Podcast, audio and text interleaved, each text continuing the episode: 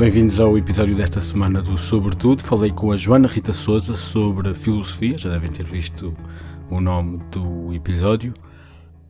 Foi uma conversa desafiante e de algum modo conceitual, mas também com alguns factos sobre a filosofia, a sua prática, a sua história e de que maneira é praticada a filosofia hoje em dia e por quem. A Joana Rita é mais uma especialista com quem conversei e por isso relembro-vos da campanha do Sobretudo, hashtag uma especialista, que visa identificar especialistas mulheres para potencialmente até integrarem painéis uh, e serem convidadas para outros podcasts. E podem ler mais sobre esta campanha em podcastsobretudo.pt barra uma especialista. O Sobretudo está nas redes sociais, no Facebook, Instagram e no Twitter, sempre como Sobretudo Cast. Estamos também no Spotify, basta pesquisar por Sobretudo. Mas o ideal é mesmo subscrever o Sobretudo nas aplicações de podcast. Mais informações sobre como subscrever em podcastsobretudo.pt barra subscrever e já devem ter percebido, o site do Sobretudo é podcastsobretudo.pt. Venham falar comigo, deixem estrelinhas no iTunes e já sabem, a música do genérico é dos Cayena. Espero que gostem.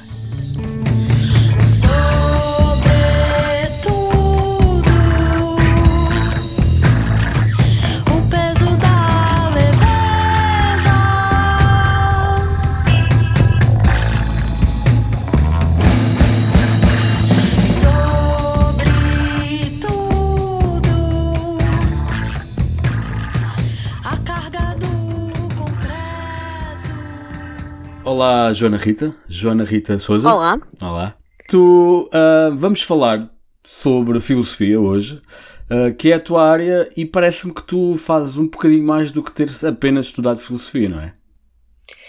Uh, sim, eu para além de ter estudado filosofia, uh, decidi que um, iria levar isto da filosofia para um, para um campo diferente, um campo que é diferente daquilo que as pessoas normalmente associam, que é a filosofia académica, o, o estudo uh, diário com os autores, a produção de artigos.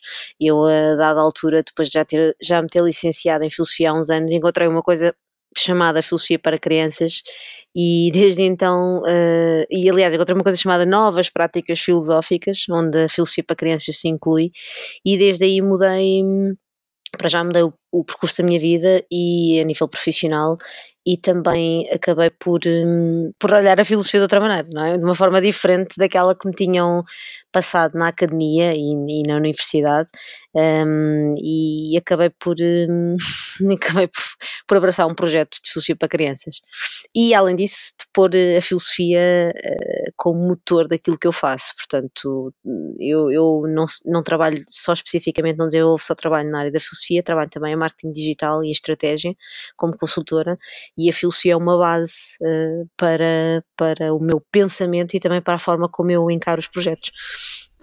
Ok, muita coisa aí para, para, para fazer. para fazer unboxing. Um, vou só pegar aí uma coisa que disseste, que foi uh, tiveste uma perspectiva da filosofia que era diferente daquela que te tinham ensinado na faculdade. Um, sim, sim. Sabe, imaginas que as pessoas não sabem o que é que te ensinaram na faculdade. Qual é que é essa diferença entre aquilo que te ensinaram, e já vamos entrar em pormenores, mas em geral, de que maneira que sais de uma faculdade de filosofia e o que é que na vida real encontras que, que achaste diferente e que decidiste encarar de maneira diferente? Olha, eh, nós, nós quando, pelo menos eu quando terminei o secundário e decidi fazer filosofia e, e estudar a licenciatura, isto foi em, no final dos anos 90, não havia outra possibilidade no horizonte para quem fazia este percurso a não ser ser professor de filosofia e para o secundário ou então eh, ter eh, a sorte ou a, enfim, a possibilidade de ficar eh, a estudar na universidade e a fazer investigação e, ou eventualmente ter uma bolsa ou o que seja. Portanto, não, não há, não havia, para mim na minha cabeça e para muitas pessoas ainda isto são as duas únicas coisas que uma pessoa que tira filosofia faz. Um, mas não havia na minha cabeça porque eu não tinha um, sinais de que pudesse ser diferente, não, é? não, não, não veria as coisas de uma forma diferente eu decidi uh, no, meu percurso que não queria efetivamente, não queria ser professora, ser professora e assumir eh, como professora do, do ensino secundário de filosofia. Uh, pensei durante algum tempo na questão da investigação e de ficar, de ficar a trabalhar nessa área, mas depois acabei, a minha vida acabou por, por dar outra volta e eu acabei por, por ir trabalhar numa área que não tem nada a ver com filosofia, que é a banca. Um, ah, portanto, okay. portanto, o que é que aconteceu? Eu amei o. Eu, eu, eu, quando comecei a trabalhar, continuei sempre a estudar, então fui estudar outras coisas para além da filosofia. E estudei recursos humanos, estudei consultoria de empresas, e, e foi neste processo uh, de, de, estudo de uma área que não, que não tem nada a ver com filosofia que eu encontrei precisamente estas referências às novas práticas filosóficas. Um, e então, o que é que são as novas práticas filosóficas? São. A intenção aqui é levar a filosofia filosofia uh, à praça pública, vamos lhe chamar assim, é levar a filosofia às crianças, é levar a filosofia aos cafés, é levar a filosofia às salas de aula, mas de uma forma completamente diferente, ou seja, é um, é um encarar a filosofia como um filosofar. É uma prática da filosofia. E aquilo que nós estudamos hum, quando estamos na licenciatura é muito mais o diálogo com o autor, ou seja, é muito mais o, o treino do diálogo com o autor e não, não perspectivamos que a filosofia pode ser trabalhada como fazia hum, Sócrates, uh, o grego, que andava pelas ruas de Atenas a fazer perguntas às pessoas.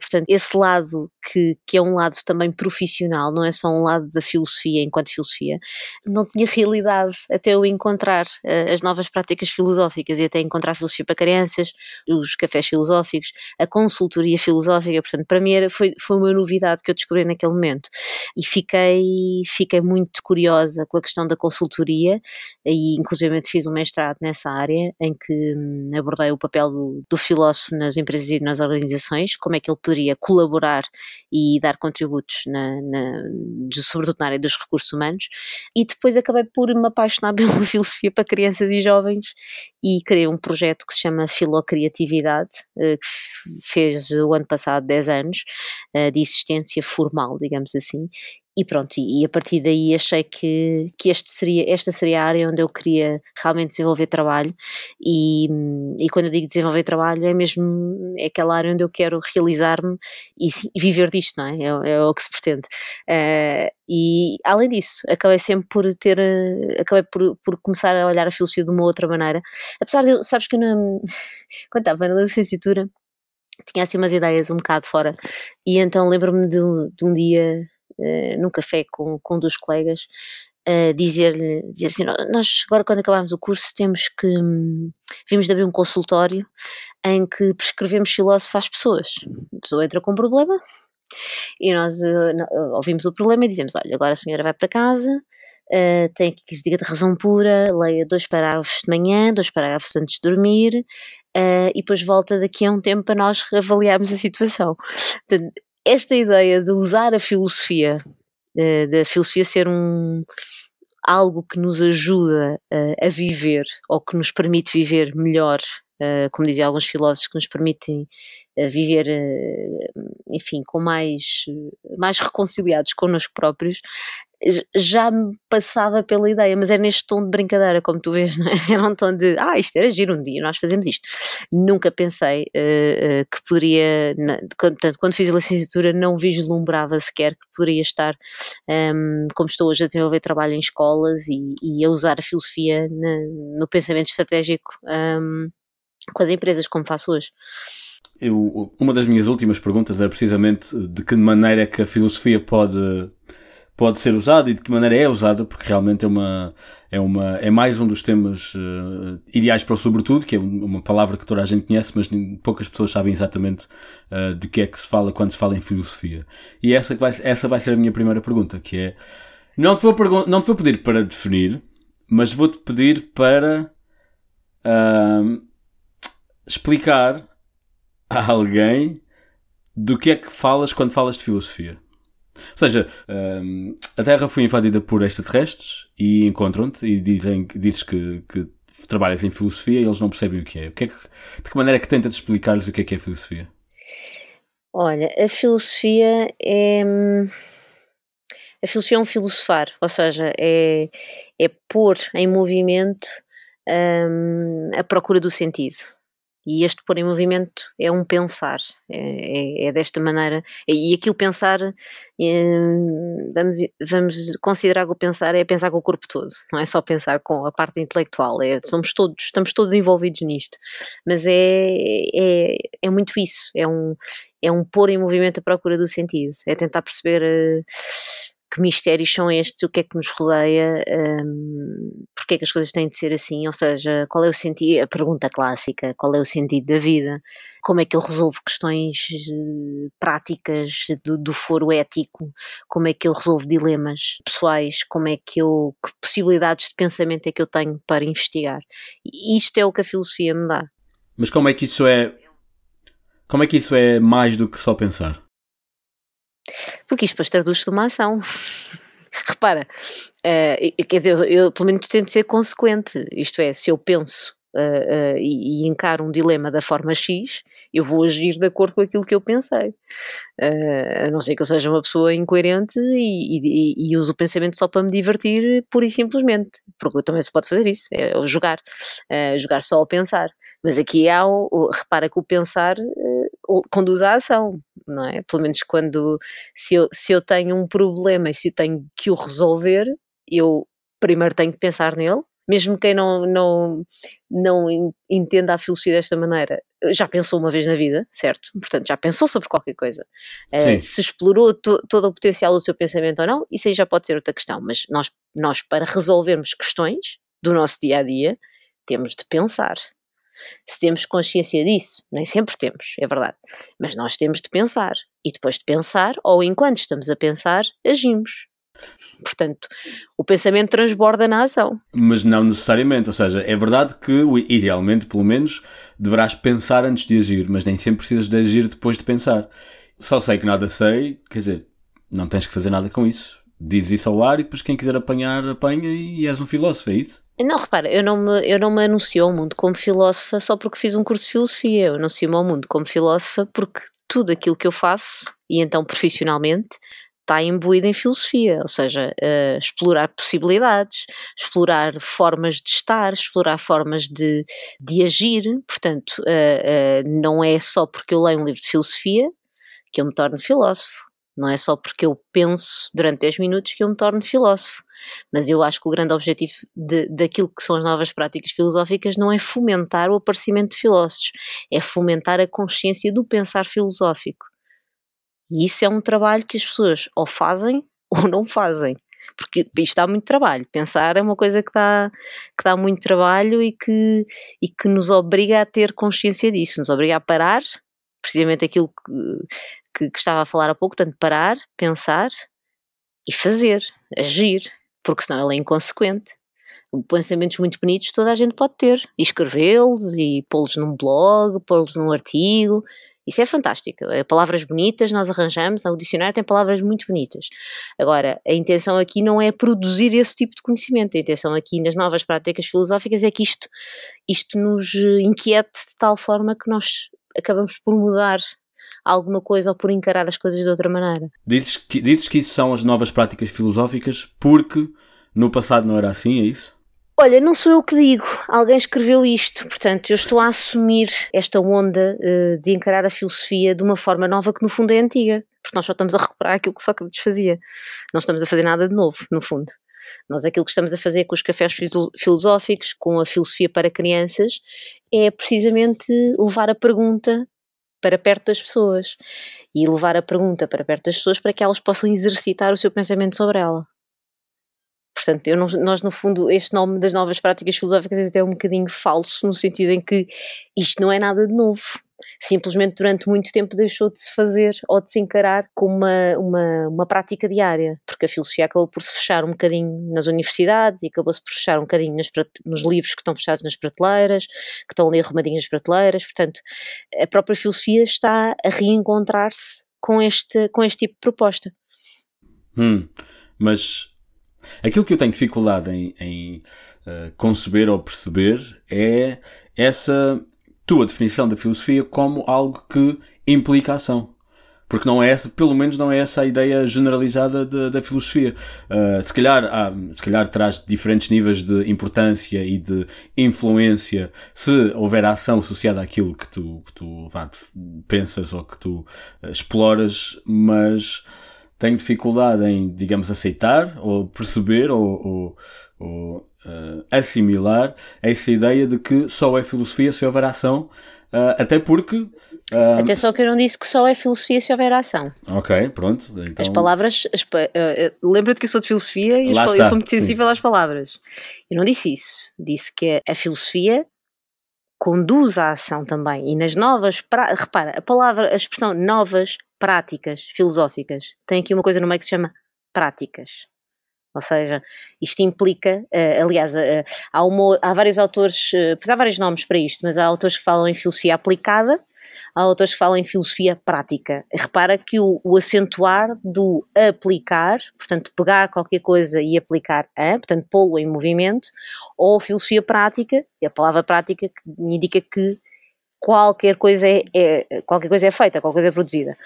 Podemos falar aqui, se pensar, também é fazer alguma coisa porque também é. Portanto, não, não, não, não se, se calhar temos, tens que abrir um bocadinho a forma como estás a entender a ação.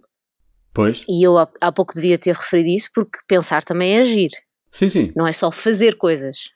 Repara, e, eh, e pode haver pessoas que estejam o dia todo a refletir sobre um assunto e estão a, estão a ter uma ação mais profunda do que eu, que fui ao supermercado, depois fui visitar uma pessoa e depois apanhei o autocarro e depois vim para casa e não fiz absolutamente nada. Repeti gestos, enfim, autómatos e, e, cotidianos. Portanto, uh, temos que pensar aqui a ação, se calhar, de uma forma um bocadinho, não só aquilo que é visível e que é palpável, mas também como um processo de encontro consigo mesmo. Portanto, a filosofia se eu estou incomodada com, com a questão da morte, eu vou pensar sobre ela. Sim. E ao pensar sobre ela, eu já estou a praticar uma ação. E isso pode ter efeitos em mim, do sentido de uh, eu, por exemplo, preparar a minha morte. Uhum. Eu posso querer preparar a minha morte neste momento, porque simplesmente pensei sobre ela e que posso querer prepará-la e preparar o meu legado, seja ele físico ou digital, e agir nesse sentido. Mas só o pensar também é uma ação, porque isso põe-nos em movimento de alguma forma. Uh, eu acho que isso faz sentido, até porque lá está, uh, isso, o, o, pensar pode ser uma ação e, e, de alguma maneira, mesmo que não haja uma, uma, uma ação física, uh, um, o haver um pensamento comum, de alguma maneira faz com que todos avancemos um bocadinho. Pensar sobre as coisas também implica que, que, que, sejam exploradas novas opções ou que sejam encontradas novas soluções. Eu fiz essas perguntas porque parecia-me que era essa a tua abordagem, porque realmente também não acho que seja preciso agir para que uma coisa seja válida. Uh, estava só a clarificar. Uh, sim, e, sim, e... o processo de clarificação é fundamental né? nisto que estamos a fazer. É uma das, das dos pontos-chave de qualquer, qualquer diálogo filosófico, é clarificar o, o sentido do, das palavras que nós estamos a, a, usar. Porque eu posso usar, uh, isto acontece mais vezes do que se possa imaginar, e eu acho que grande, os grandes problemas de comunicação que surgem entre as pessoas têm precisamente a ver com isto, com o facto de eu dar um sentido a uma palavra e tu dás outro e nós nunca, eh, nós vamos conversando usando as mesmas palavras e sentimos que não estamos a dizer o mesmo porque ainda não paramos para, para, para pensar os dois o que é que significa a ação para ti e o que é que significa a ação para mim. E depois disto clarificado, a coisa flui. Ou seja, já nos conseguimos entender. Podemos não sim, concordar sim. um com o outro e isso não tem problema absolutamente nenhum. A questão é, pelo menos estamos uh, esclarecidos quanto ao sentido uh, da, da, palavra que estamos a usar, que é a mesma, mas que é apropriada cada pessoa de uma determinada maneira, não é? Uh, há, imensas palavras que, que, têm sentidos completamente diferentes consoante o contexto e que são partilhadas por comunidades que as usam de uma determinada forma e quando chega alguém estranho uh, e ouve aquela palavra não, não associa àquilo que as pessoas estão a fazer. Uh, portanto, isso é um ponto muito importante na, na filosofia e a filosofia deve, deve procurar isso mesmo, deve procurar a clareza. E o Descartes tinha tipo no chapéu, porque ele tinha uma expressão muito interessante que era uh, o ser ideias claras e distintas. Portanto, procurar ideias que sejam claras, que sejam, que sejam entendidas, que sejam que não, que não haja confusão, que não haja, um, ehm, não haja névoas sobre elas, ou seja, uhum. que sejam claras para todos os interlocutores. Ainda que nós possamos não concordar sobre elas, podemos ter posturas uh, diferentes na ação sobre elas, mas pelo menos é muito importante que nós sabemos do que é que estamos a falar. Um, portanto, eh, e, e, eu acho que esse é um dos grandes problemas de, da comunicação, é, e é por isso que às vezes as pessoas se, se zangam tanto umas com as outras, é, é precisamente porque não param para falar sobre aquilo que estou a dizer, não param para pensar sobre o próprio pensamento e sobre a forma como usam as palavras. E, e, assumem que, e assumem que os outros estão, têm o mesmo entendimento ah, sim, daquilo que dizem? Sim, claro, eu, vou, eu repara, eu, eu vou assumir que tu estás perfeitamente dentro daquilo sim, que eu sim. estou a dizer, nem sequer vou questionar. Eu vou usar sempre. Eh, isto é uma coisa que nós fazemos muito, nós usamos as palavras e o outro lado. Claro que eu estou a dizer eh, que X é, é aquilo, portanto não, não há de haver dúvida nenhuma. Até que alguém te diz assim: não, não, mas para mim X é outra coisa. Ah, ok, então mas porquê? uh, ah, porque isto ou por aquilo, e tenta-se justificar e esclarecer o sentido. A partir daí a conversa toma, toma outro rumo qualquer. E isto acontece a nível pessoal, uh, a nível profissional, a nível profissional então há, há inúmeros problemas de comunicação porque as pessoas usam as palavras de forma diferente e, não, e nunca perguntam à outra. E é, sobretudo é outra coisa que é, mesmo que não saibam, não Sim, vão perguntar, claro. pois têm medo de parecer que são um bocadinho totós e então não querem, não querem dar parte fraca e eu só não, certeza que deve ser isto. e então assumem coisas sem nunca verificar. E depois tens, a, depois tens a parte política em que essa falta de clareza até é usada de propósito, não é propriamente resultado essa falta de... falta de clareza é usada com um sentido claro. sofístico do, do, do, termo, não é? Uma, como uma questão de retórica e de uma argumentação bonita e que, que visa convencer alguém de alguma coisa, sem, sem, sem muitas vezes ter, ter como fito, como foco, aliás, a procura da verdade, não é? E a busca da verdade. Não, e inclusive às vezes é mesmo usar palavras dúbias para não se comprometer com a, o sentido daquilo que está a dizer, porque depois permite... Sim, a ambiguidade, a ambiguidade, vamos lá ver, a ambiguidade também dá jeito a qualquer um de nós. Claro, nós já claro, usámos claro. a ambiguidade a nosso favor. Portanto, não são só os políticos que, que, que, fazem isso, mas é, mas é um poder, lá está, é um poder que a linguagem tem e que nós também temos, se e aqui é um poder do qual tu podes ter consciência não, porque tu podes estar a usar as, as palavras de forma ambígua e não ter consciência, e podes fazê-lo intencionalmente. E a questão é perceber qual é a consequência de uma coisa e da outra. Porque uma pessoa não saber uh, o sentido ou não saber que a palavra tem outro sentido, são coisas que, que, podem perfeitamente acontecer, não é? Portanto, é preciso é esclarecer, verificar esclarecer.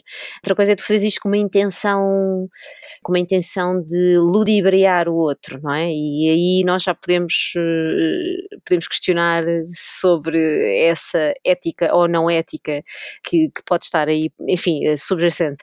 Só para fechar aqui o, o, este, digamos, o primeiro, o primeiro capítulo, um, falámos disto, mas eu queria mesmo clarificar, ou seja, o que, é que, o, que é que, o que é que faz de um filósofo um filósofo? Já disseste que não é um curso de filosofia, eu presumo que também não é de ser alguém que tem opiniões sobre as coisas. Um, não tens que me dar uma resposta, mas podes-me dizer que não há propriamente uma resposta, podes-me dizer que esta discussão é, é permanente. Uh, o que é que, que, é que tens a dizer eu, sobre isto? Esta discussão é, é, é permanente, ou seja, nós, hoje em dia eu tenho aqui eh, estou, estou uh, aqui no meu escritório e tenho aqui prateleiras ah, não estás numa, numa, de... numa gruta, numas escadas num, num, com, com uma toga? Estou na caverna ah, estou na caverna, estou numa espécie de uma caverna por acaso é uma ideia, sabes que é uma ideia que, que as pessoas têm dos, das pessoas que fazem filosofia ou dos filósofos, que é, acham que elas efetivamente vivem numa caverna. Pois. Portanto, e no sentido. Ah, e há, outra, e há outra questão que é, acham sempre que nós somos velhos, no sentido em que um, eu já dei por mim ir uh, a escolas ou fazer conferências e, as, e, e, noto quando eu entro as pessoas estavam à espera de uma pessoa muito mais velha, uh, ou seja, já, já porque associam aquela imagem do filósofo já com claro. os cabelos brancos e, enfim, que já passou toda a sua vida uh, a estudar, fechado na caverna, não é? Lá está. Então, se não é, um, se não é a toga, se não são as sandálias, as barbas brancas,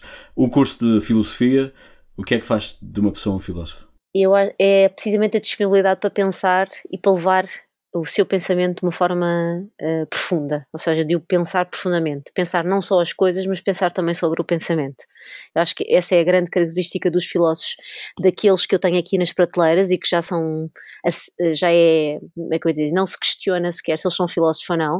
Uh, temos o Aristóteles, temos o Heidegger, temos aqui o Kant, uh, temos o Wittgenstein, o Levinas, o Agostinho da Silva, não sei se ele, se ele eu, o Agostinho da Silva foi uma personagem muito, muito específica uh, e acho que as pessoas têm dificuldade em rotulá-lo, se ele é um filósofo, se ele foi um, um, pedagogo, enfim. Mas pronto, sobre esse se calhar não é um bom exemplo, porque sobre isso há, há várias ideias. Mas e há várias histórias, muitos, sim eu tenho aqui muitos filósofos que têm obra feita e que eu nem sequer vou questionar esse rótulo que eles têm, não é? Porque a história e o tempo fez com que isso se assumisse como, como verdade. Mas nós temos um filósofo do qual, eh, enfim, do qual temos referência, que, era, que foi Sócrates, que nunca escreveu nada. Sim. Uh, e, e, aliás, o próprio Platão escreve na Carta Sétima, num, num texto menor, num texto que não é tão, se calhar, tão lido na, na na, na escola como deveria ser. Uh, e ele diz uma coisa muito, muito interessante, que é uma coisa que muitos pensadores, grandes pensadores dizem, que é o, o, mais importante daquilo que foi o meu trabalho filosófico não é aquilo que ficou, ficou escrito, é aquilo que foi partilhado com os discípulos viva voz, é, foi aquilo que foi partilhado em diálogo, uh, que foi partilhado uh, olhos nos olhos, em presença, em conversa, em diálogo, isso sim é o mais importante. Portanto, eu, eu acho que um filósofo, uh, eu conheço muitas crianças de 4, 5, 6, 7, 8 anos que têm, têm esta característica de, de, querer, de querer pegar no pensamento e perceber quais são as suas potencialidades, ver se ele é, uh, torná-lo flexível, torná-lo resistente, torná-lo, enfim, uh, como se fosse uma plasticina, não é? Portanto, e, e, e sobretudo, isso é uma característica que, que tem que faz parte do ser filósofo, que é levar isto de uma forma profunda, ou seja, não é fazer um pensamento é levar isto profundamente, levar este trabalho do pensar de uma forma mais profunda. Agora, até agora, às últimas consequências. Agora do que estás a dizer, lembrei-me de um livro, é um livro para crianças, eh, da Joana Bertolo, que se chama precisamente O Museu do Pensamento. Sim, que se calhar podias. Eh, eu, eu, li-o, eu li-o há pouco tempo e é, e é precisamente é incrível e, e recomendo vivamente. Eu ainda hoje o arrumei porque vou levá-lo para, para os meus alunos da pós-graduação de Filosofia para Crianças, os meus alunos crescidos, claro. uh, e, e, vou levá-los, vou levá-los, vou levá-lo para mostrar, porque acho que é um recurso, uh, é, é um recurso muito interessante para, para, para nós pensar, nós sabes aquele livro eu acho que é um livro infantil, mas eu, eu tenho dúvidas porque eu acho que ele é mais um é como todos os livros infantis que eu também tenho aqui em casa, que são, uh, acho que os livros infantis são para os adultos, não é que achamos? Uh, fazemos aqui uma espécie de uma mentira e dizemos que eles são para as crianças, mas eles no fundo são escritos para nós também, ou para a criança adulta, vamos lhe chamar assim. Um, eu tive alguma dificuldade em, em preparar esta, esta conversa porque ia sempre bater à história e tenho a ideia que também quando se quando se ensina filosofia, acaba sempre por falar um, da história da filosofia. E, e eu tive, lembro-me de ter tido introdução à filosofia no secundário e foi isso, foi falar dos filósofos, o que é que eles pensavam, quais eram as perspectivas. E eu queria saber se é isso, é porque para ti claramente também existe uma outra abordagem que é da prática da filosofia, mas um, quando se ensina filosofia, o que é que há mais para lá da história? E se calhar, e se calhar uh, uh, saindo um bocadinho da tua experiência com crianças, uh, que é um bocadinho mais prática, e se calhar até se me quiseres dar alguma, alguma experiência do, da tua, do teu próprio percurso académico, que foi filosofia.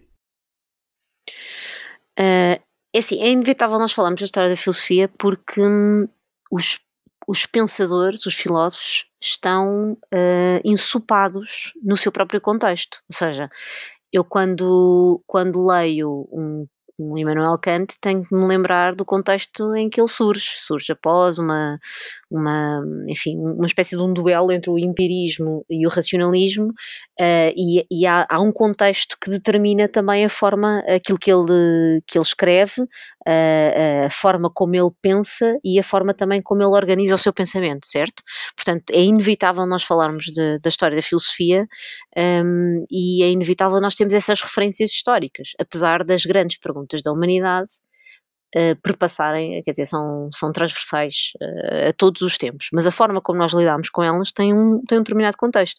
Uh, Platão, quando escreve a República, e, e, ele está imbuído num contexto que é as mulheres e os escravos não, não são seres, não são seres, enfim, que possam votar sequer, portanto a democracia grega não lhes reconhece esse direito, e isso, isso é, é, é visível na, na, forma como ele escreve e faz parte, faz parte da sua cultura, quer dizer, não, não, não nem sequer estou aqui a falar se Platão concordaria ou não concordaria, estou só a falar que não, nós não podemos esquecer que grande parte dos interlocutores dos diálogos platónicos são homens precisamente por causa disso. Uh, apesar de haver eh, o Platão ser um bocadinho atrevido e pôr de vez em quando ali a mulher do Sócrates à conversa e, sobretudo no, no, no Fedon, que é sobre o amor. Uh, mas pronto, mas, mas há esse contexto, eu não posso ignorar isso e não posso ignorar que, que há um percurso, ou seja, os filósofos pegam no seu pensamento uh, e vão também pensar sobre o dos outros, sobre aqueles com quem convivem no momento ou aqueles que, que, que, que já deixaram obra e já, já deixaram um legado escrito. Uh, portanto, é inevitável nós pensarmos sobre isso e é, é, é, bom ter essas referências, pelo menos para mim que trabalho em, em filosofia, uh, porque essas referências ajudam-me, um, eu, eu, ou seja, eu, eu dialogo com essas referências, eu dialogo com, as, com, com com as linhas de pensamento dos outros autores. E é esse diálogo que também me permite ter o meu pensamento mais afinado para aquilo que é o meu trabalho diário com a filosofia. Ou seja, eh, eh, porque tu reconheces, uh, um, reconheces linhas de pensamento, reconheces e, e, e, e consegues facilmente deduzir uh, aquilo que está a acontecer, ou, ou quer dizer, facilmente ou mais, com mais facilidade ou com menos facilidade, isso também é difícil. Uh, o, processo o processo de pensamento nem sempre é, é fácil, um, mas essas referências são, são importantes e, e e repara que eu tive, eu tive se calhar a sorte de ter, ter tido professores que não só me passaram essas referências uh, de uma forma viva e vivida, uh, e, e que, mas que também motivaram uh, não só a, a, a assimilá-las, ou seja, a reproduzir, agora vou dizer o pensamento do Kant, agora vou dizer o pensamento do, do Locke, agora vou pegar no pensamento do Nietzsche e vou dizê-lo por palavras minhas, eles, eles motivaram-me a dialogar com os filósofos, ou seja, até a questioná-los. Portanto, que é uma coisa que, que nós, um, às vezes nós dizemos assim de forma leviana, que, que, todo o pensamento deve ser, não é forma leviana, dizemos, sim, devemos, devemos questionar os autores, mas depois às vezes há um professor que diz, uh, bom, podemos questionar, mas atenção que este autor é uma, é uma autoridade, portanto temos de ter cuidado com a forma como questionamos. Ou seja, quase que nós temos que ir com um exército de, de, de pensamentos para poder questionar. Uh, e eu tive professores que me disseram, não, não, uh, o, pensamento, o pensamento que está aí todos nós podemos questioná-lo, podemos pô-lo à prova, podemos dialogar com ele, podemos sugerir ah, ah, uma nova interpretação, podemos olhá-lo de uma, de uma forma diferente. E estamos a falar uh, de fazer isto com coisas que já são assumidas como estando uh, escritas e, e, que têm um peso, não é? Um, portanto, eu, eu dizer que, que, Nietzsche era mais uh, cristão do que, do que aquilo que se pensa pode ser, pode beliscar muitas, muitas pessoas, mas eu tenho, tenho, fiz um estudo sobre isso, ou seja, pus, e sobretudo tive professores que me disseram, ok, mas tu podes, tu pode, é um pouco aquilo que eu também digo às crianças, que é, todas as ideias são, são válidas no sentido em que nós podemos dar todas as ideias cá para fora, não é? Podemos lançar essas ideias para o grupo, mas depois essas ideias são submetidas ao crivo crítico do grupo, não é? Nós vamos ver se efetivamente podemos trabalhar com elas, se elas efetivamente são ideias que sustentam a si próprias ou se são só uma mera opinião sem, sem estrutura, não é? Uh, portanto, o, o trabalho, o, este diálogo com a história da filosofia, eu acho que acaba sempre por ser inevitável. Uh, e há uma coisa muito engraçada que vem, vem do trabalho que eu faço com as crianças, que é as grandes ideias dos filósofos. Um, os, miúdos, os miúdos conseguem reproduzi-las sem nunca ter lido nada sobre eles.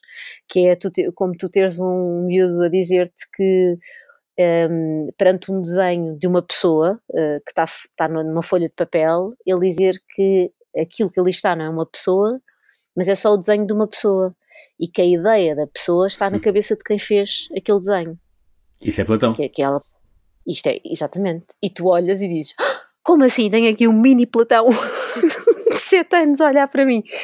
E isto acontece. Uh, ou seja, são coisas que, não, que, tu verificas e que tu tens esta, eu tenho esta capacidade de verificar isto, porque eu estudei o, o Platão, por exemplo, não é? é ou seja, eu, eu, eu, não, longe de mim, eu não estudei todos os filósofos que existiram no mundo, mas repara, se nestes, se estas ideias daqueles, daqueles grandes filósofos que eu estudei aparecem numa conversa uh, com, com crianças e com jovens, uh, quer dizer, uh, isto é, é, é, assumir que a filosofia faz mesmo parte de nós, é, é, ou é verificar que a filosofia faz parte de nós, que as grandes ideias fazem parte de nós e que nós tivemos um espaço e um tempo no qual somos convidados a pensar e em parar o nosso parar para pensar, ou seja, olhar para dentro, reconciliarmos connosco próprios, nós somos capazes de fazer isto. Ou seja, não, isto não é uma coisa que está só, uh, uh, que está vedada uh, ao comum dos mortais e que só alguns, porque estudaram filosofia ou, ou, porque fizeram uma investigação aqui ou ali, têm esse acesso. Não, isto, isto acontece. Uh, e isto é, eu para mim, eu fico deliciada, não é? Para mim é uma maravilha uh, ver isto uh, e, e, é de facto este, é, olha, é, é, verificar que isto, que a filosofia para crianças e jovens não é, não foi uma ideia translocada, é uma coisa que tem, que tem todo sentido um, ser assumida como uma forma de, de relacionamento do, do, do pensar com a, com a criança e da criança com o pensamento. Isso leva-nos a uma outra pergunta que eu tinha aqui, e aí sim, se calhar cola, junta essas duas vertentes, a, vertente da, digamos, da naturalidade da filosofia com a história.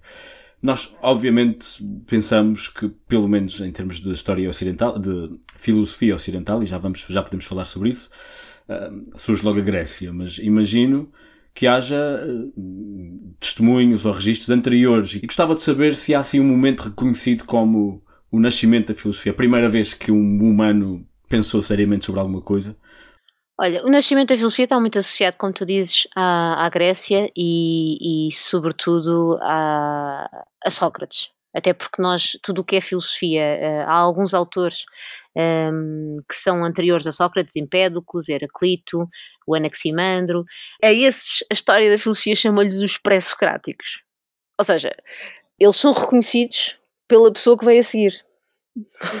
o que é, não deixa de ser eh, interessante perceber como a história marcou mesmo ali o Sócrates como o início, não é? Como um ponto de viragem e, e de facto todo o mérito e, e, e, é uma figura, ainda bem que Platão escreveu sobre ele, porque senão se calhar nós não, nós não, tínhamos, não tínhamos essa referência. Curiosamente, é, é, na faculdade, eu, eu quando estudei os pré-socráticos, lembro-me de ter algumas conversas uh, com os meus colegas e de achar que eles não se deviam chamar pré-socráticos, não se chamar como os primeiros filósofos, porque eles são de facto o primeiro marco da filosofia ocidental, digamos assim, ainda muito ensopada em filosofia oriental. Ou seja, se nós formos falar do do Bhagavad Gita ou de outros, de outros textos que são anteriores, que são, são milenares, os textos do yoga, por exemplo, são muito anteriores, e em que nós podemos uh, anotar aí uh, uh, uma vertente filosófica daquele pensar. Mas se nós, se nós olharmos só para esses, que são antes do Sócrates, eu, e, e se olharmos só para a filosofia ocidental, eu encaro esses senhores como os primeiros filósofos, como aqueles que tentaram encontrar uma. foram dos primeiros que estabeleceram. tentaram encontrar uma resposta, sobretudo para uma, para uma pergunta que era muito. muito incomodativa, que era de onde é que vêm as coisas, não é? Portanto, uh, e eles tentaram arranjar, uh, lá está, à luz do seu contexto, explicar qual é que era a origem, de onde é que vinha tudo. Uh, e, os, e, os, elementos naturais foram as primeiras, as primeiras justificações para a origem das coisas.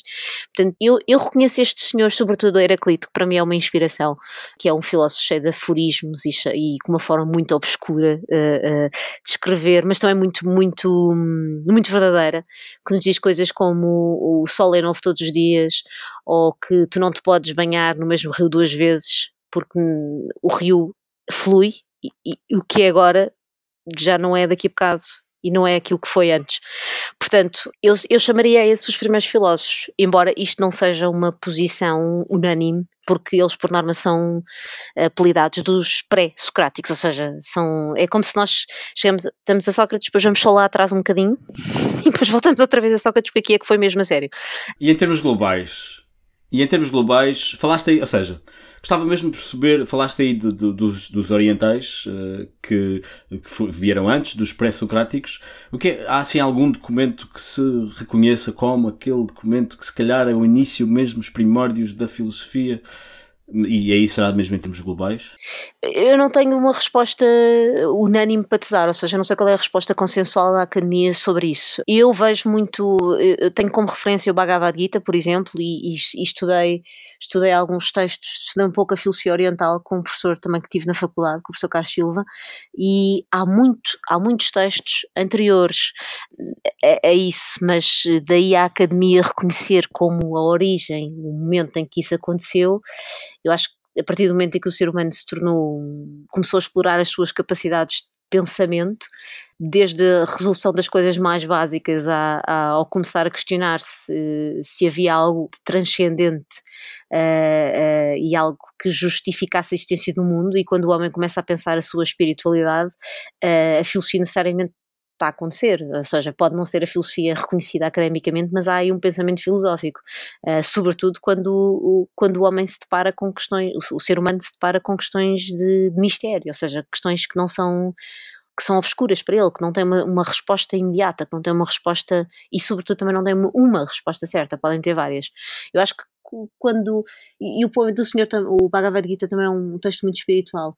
Uh, e eu acho que aí, uh, uh, quando o ser humano começa a olhar para cima, olhar para o lado e a tentar perceber que mistério é este das coisas existirem, aí está a acontecer um, a, filosofia. Houve alguma razão em particular para a Grécia ter aquela, digamos, aquele boom da, da filosofia, que se calhar houve outras eras depois em que isso também aconteceu.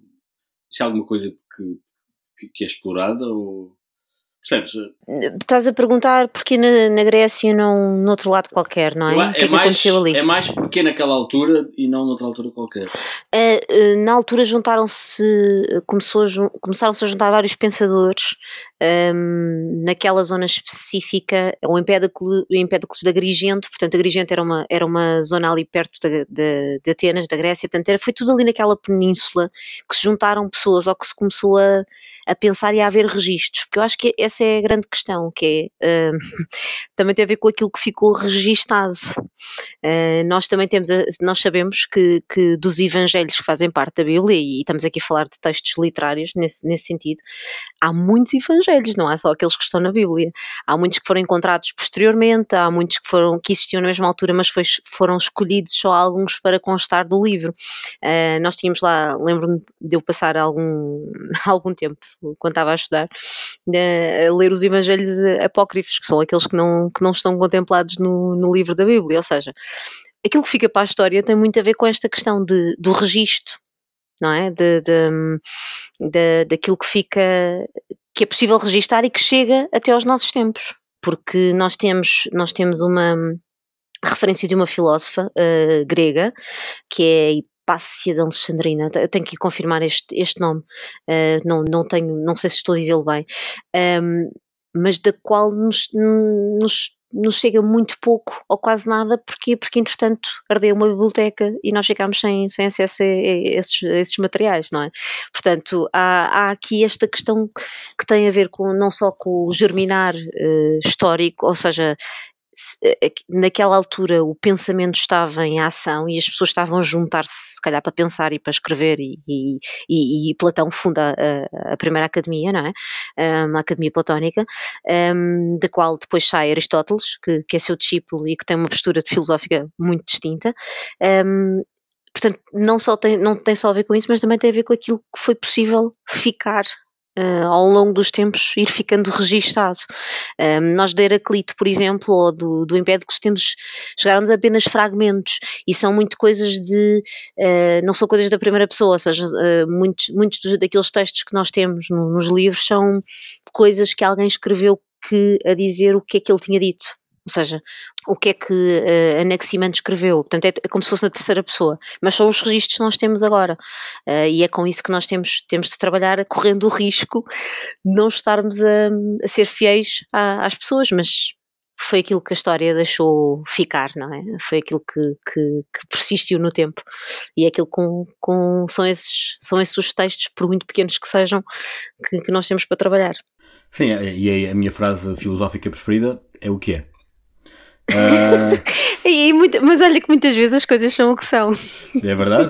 e essa, essa frase é, é, eu acho que é mais profunda às vezes do que parece, porque hum, porque, pronto, porque às vezes as coisas são só o que são, não, não somos nada mais para além disso.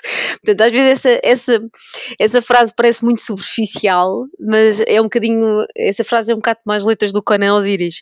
São, são profundamente superficiais, não sei se me estou a fazer entender. Sim, sim. É, é, é uma profundidade que fica à flor da pele, mas é tão profunda e é tão à flor da pele ao mesmo tempo, não é? Isto agora é contradição. Vão dizer, olha, esta filósofa não sabe aplicar o princípio da não contradição. Pois é assim a vida. A vida às vezes tem contradições internas e nós temos simplesmente, nós simplesmente olhamos para elas e dizemos, pois é o que é. É o que é. e houve outras áreas, uh, desculpa, e houve outras eras na história uh, em que isso aconteceu? Houve assim momentos? Ou, ou normalmente associa-se mais a, a indivíduos uh, que, que, criaram pensamento e que pensaram sobre as coisas. A, a, história da filosofia está arrumada também um pouco pela hum, por questões também de cultura, ou seja, temos a filosofia grega, não é? Ou a filosofia antiga, vamos lhe chamar assim.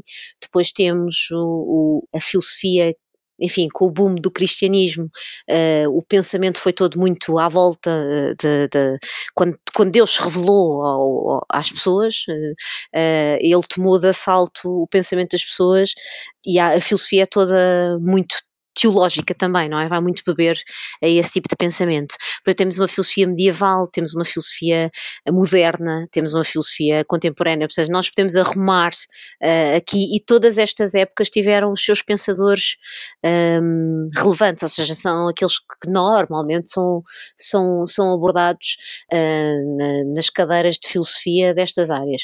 Portanto, há, há uma forma de arrumar assim, histórica, mas depois também há uma forma de arrumar a filosofia de entender por, por áreas de pensamento, ou seja, nós podemos falar daquilo que foram os contributos para a filosofia da ciência, para a epistemologia, para a filosofia do conhecimento, para a questão da ética.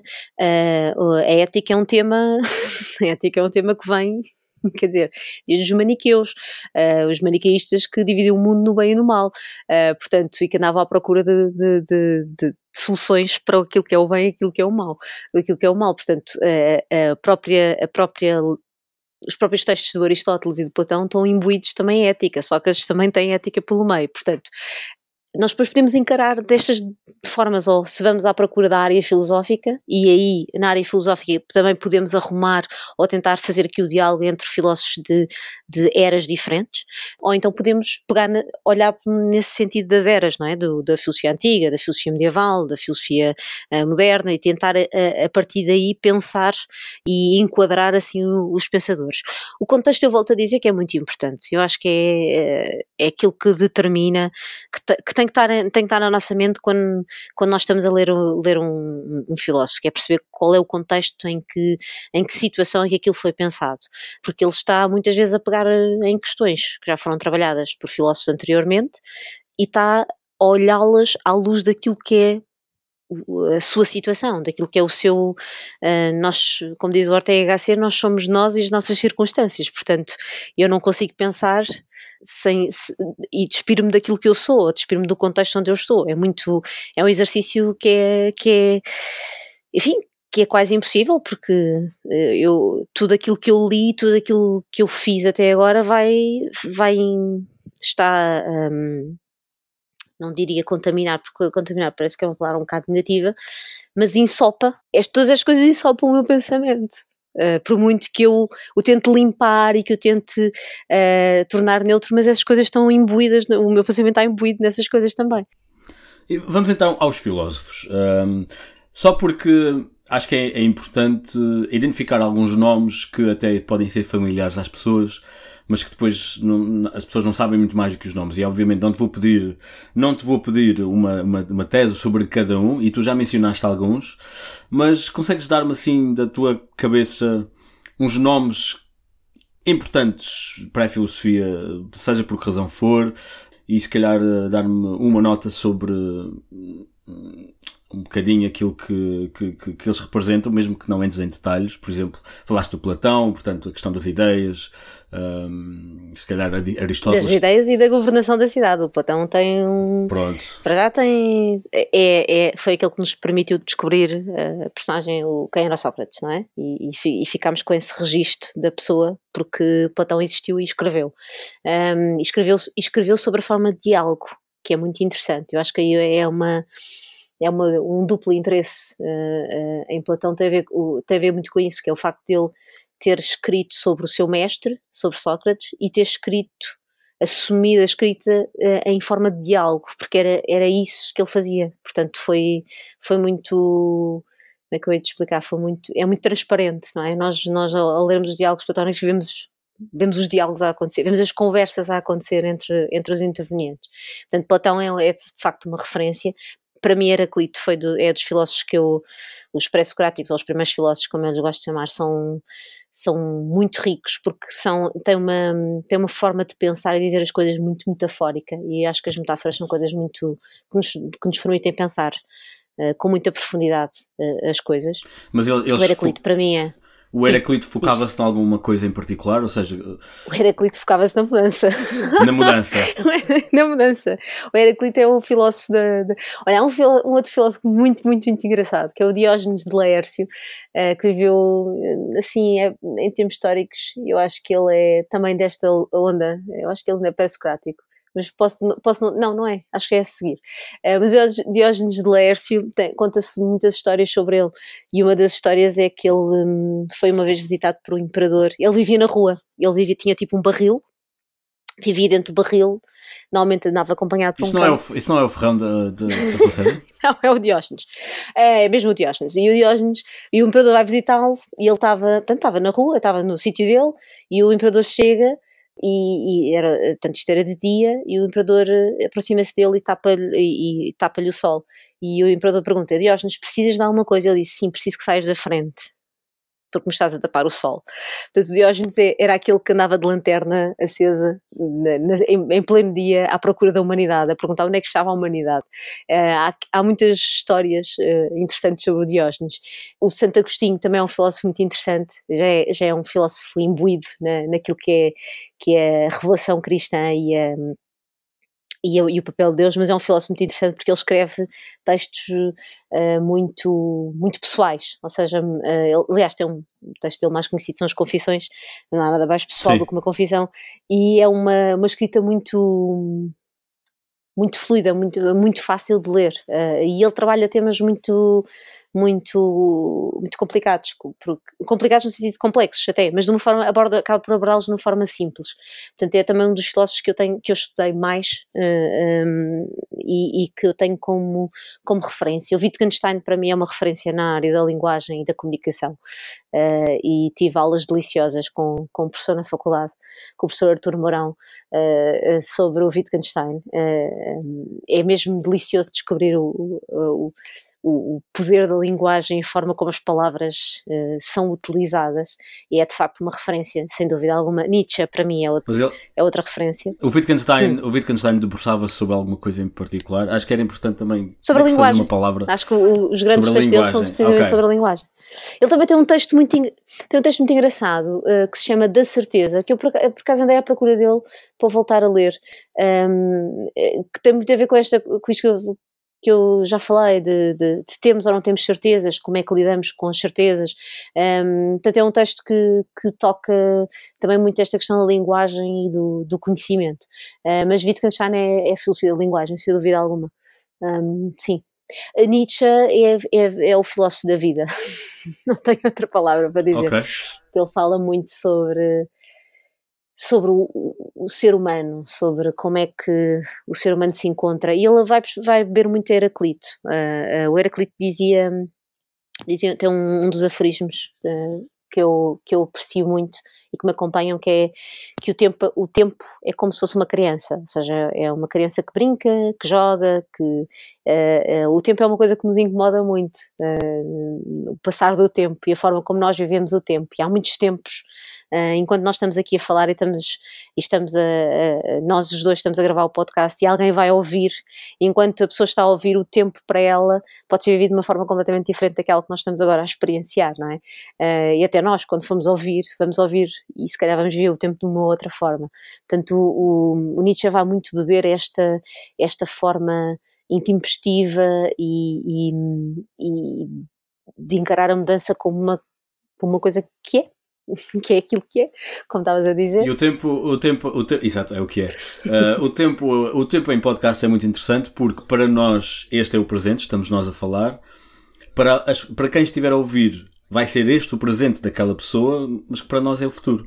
E, Exato, e... estamos aqui, não é verdade? estamos projetados, estamos projetados do, do, em, nas três dimensões temporais, não é? Porque nós agora nós estamos agora a gravar, mas já gravámos um já gravámos há algum tempo, sim, já sim, acumulaste sim, tempo, portanto isto já foi. Sim. Uh, mas eu sei que isto é um, é um tempo que olá, nós estamos olá, a gravar. pessoas do futuro. Exato. Nós é um tempo que nós estamos a gravar para daqui a um tempo ele se tornar Sim. presente a outras pessoas. Uh, e isto é uma dinâmica, Sim, uh, e, e repara, e tu podes, e tu podes no final, quando nós, nós fecharmos isto, dizer assim: epá, olha, o tempo passou tão rápido. E eu até posso dizer não, olha, para mim, eu acho que isto durou duas horas. Uh, ou seja, Obrigado. Forma... não, não estou a dizer isto de uma forma dolorosa, dolorosa atenção. Estou a brincar. Mas, mas isso pode acontecer, certo? E é muito Sim. interessante nós Sim, vermos, claro. até às vezes, na, na, isto às vezes aparece em, em diálogo com, com, com, as crianças, e volta à filosofia para crianças, que é esta dimensão do tempo, que eles às vezes dizem, quando nós estamos a fazer uma coisa, isto são miúdos a dizer, que é, nós estamos a fazer uma coisa que gostamos, o tempo passa muito rápido porque nós não estamos. Uhum. O tempo flui. E depois nós temos a sensação que aquilo tão depressa começou como acabou. E quando nós estamos a fazer uma coisa que nos é mais penosa, ou que nós não temos tanto gosto, ou que é mais difícil para nós, o tempo tem uma dimensão, tem um peso diferente. E, e, e, esse, e, no, e se nós olharmos para o relógio, ele é igual, igual para toda a gente. A questão é que nós não vivemos só no tempo cronológico, não é? Vivemos num tempo claro. existencial, num tempo de gosto, num tempo de vida. Uh, portanto, há outros tempos dentro do tempo. E isso é Nietzsche? Queres dar mais um uh, nome? Sem ser Nietzsche. Olha, temos o Kant. Eu, eu, eu fiz uma, uma, tese, eu nunca pensei em estudar o Kant, assim, desta maneira. Eu, eu fiz, a minha tese de licenciatura foi sobre Nietzsche e os, e os, e os primeiros filósofos. E de repente, quando me parei com, com este mestrado de filosofia para crianças, tive de tomar uma decisão, porque eu queria trabalhar hum, na criatividade. E para trabalhar a criatividade eu tinha que justificar, lá está, eu tinha que ir à história da filosofia, justificar, tentar encontrar aqui o, o, o, momento em que a criatividade uh, foi, foi, em que lhe foi dada o, o seu espaço próprio. Uh, e esse momento acontece em Kant, com a crítica da Faculdade do Juízo, que é o, o seu livro dedicado à estética, e eu tive, eu sei que isto soa, parece que soa mal, mas eu tive que ler o Kant do, outra vez, que era uma coisa que eu achava que tinha ficado resolvida na faculdade, tipo, ok, já li, está feito, obrigada, gostei muito deste bocadinho, e não nos vamos a voltar a ver mais, porque eu não tive grande empatia com o pensamento de Kant, até com a forma como ele escreve. Portanto, não, não fiquei ali tipo BFF com, com, com o Kant, não fiquei best friends forever. E de repente, quando eu, quando eu digo, o meu tema é este, a minha orientadora diz-me, então vais ter que, vamos ter que trabalhar o Kant. E disse, ai, Deus, não pode ser. E ela disse, sim, vai ter que ser. Portanto, foi um filósofo que eu redescobri.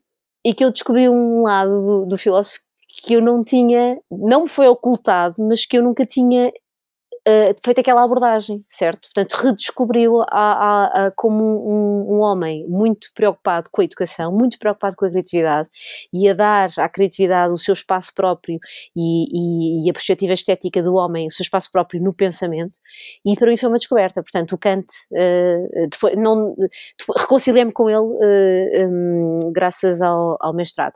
Pois, para quem gosta de pensar assim questões mais uh, existencialistas, uh, eu recomendo o Jean-Paul Sartre, ou seja, que é uma referência, tem um livro uh, icónico que é o Ser e o Nada e que nos obriga mesmo a pensar para, para olhar para a nossa vida para o mistério que a vida é. Um, o Heidegger também nos ajuda muito a pensar a questão do ser e do tempo um, e portanto são filósofos que que eu, que, com os quais eu me fui cruzando e, e com os quais fui dialogando. Eu não, não estou aqui a fazer uma passagem histórica, mas estou aqui, olha, o que eu estou a fazer? Estou a olhar para os meus livros uh, que estão aqui à minha volta e estou a tentar recolher inspirações que é para ter, para ter aqui um, ehm, recomendações a fazer. Depois há, há, há filósofos, eu por exemplo agora há relativamente pouco tempo ofereci um livro do Seneca a um amigo achei que ele precisava de ler um bocadinho os estoicos, que são, os estoicos têm uma, uma postura perante a vida que, é, que, é, que às vezes é muito útil, no sentido em que nos, nos faz pensar, ou seja, nos ajuda a não nos deixarmos influenciar tanto pelas emoções e a tentar pr praticar uma coisa que se chama ataraxia, ou seja, de eu parar para pensar e de permanecer imperturbável, ou seja, não me deixar influenciar reativamente. Uh, e então eu recomendei-lhe, recomendei aliás, ofereci-lhe esse livro, porque achei que podia ser útil para ele fazer essa leitura. Portanto, eu acho que os filósofos também podem ser, uh, não digo que não são remédios, embora haja filósofos que dizem que a filosofia é a terapia da alma, não é? Que, é? que é aquele trabalho terapêutico. A grande virtualidade da filosofia são duas, se calhar são duas, que é o pensar o impensável, não é? Pensar aquilo que nós achávamos que nunca iríamos pensar e é hum, permitir que, que nós nos reconciliemos com a nossa finitude, porque eu acho que o grande problema do ser humano é, a dada altura nós percebemos que somos finitos e isso é uma coisa que nos incomoda profundamente. Uh, daí também a nossa aversão à mudança, não é? Porque mudar significa que nós passamos de um estado para o outro, portanto, e mudar implica o passar do tempo e conforme o tempo vai passando eu estou a consumir tempo que depois, que já não vai voltar, enfim, e eu estou a caminhar para o fim, não é? Uh, portanto, uh, a filosofia tem, esta, tem estas duas virtualidades, para pensar aquilo que é impensável e fazer com que eu me reconcilie com a minha finitude, uh, com o facto de eu ser uma pessoa finita, que não, olha, não, que nunca vou, que não vou conseguir ler os livros todos de filosofia, que não vou conseguir mudar o mundo, que não vou conseguir, ou seja, estes grandes objetivos eu não vou conseguir fazer, mas que eu se calhar vou conseguir fazer aquilo que me é possível, não é? E pegando aqui no Leibniz, olha, Leibniz é outro autor que eu também gostei. Quem? Leibniz. Leibniz. Há umas bolachas que se chamam Leibniz, também Muito aconselho, bem. porque uhum uh, são ricas em hidratos de carbono, os hidratos de carbono também nos ajudam a pensar.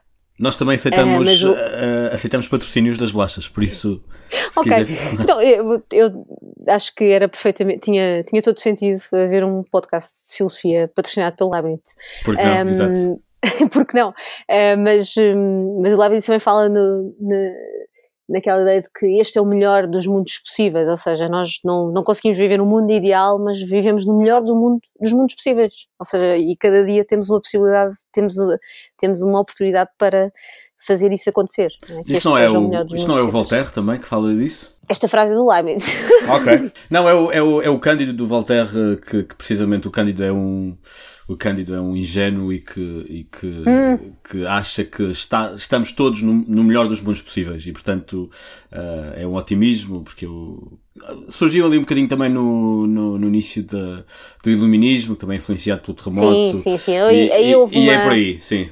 Aí a humanidade estava super sintonizada nesta coisa do mundo ser uma coisa fantástica e, a razão e a luz e por aí fora. Portanto, depois, instante, o passar do tempo, vieram os existencialistas e disseram: sim, está bem, isso é tudo muito bonito, mas nós vamos todos falecer.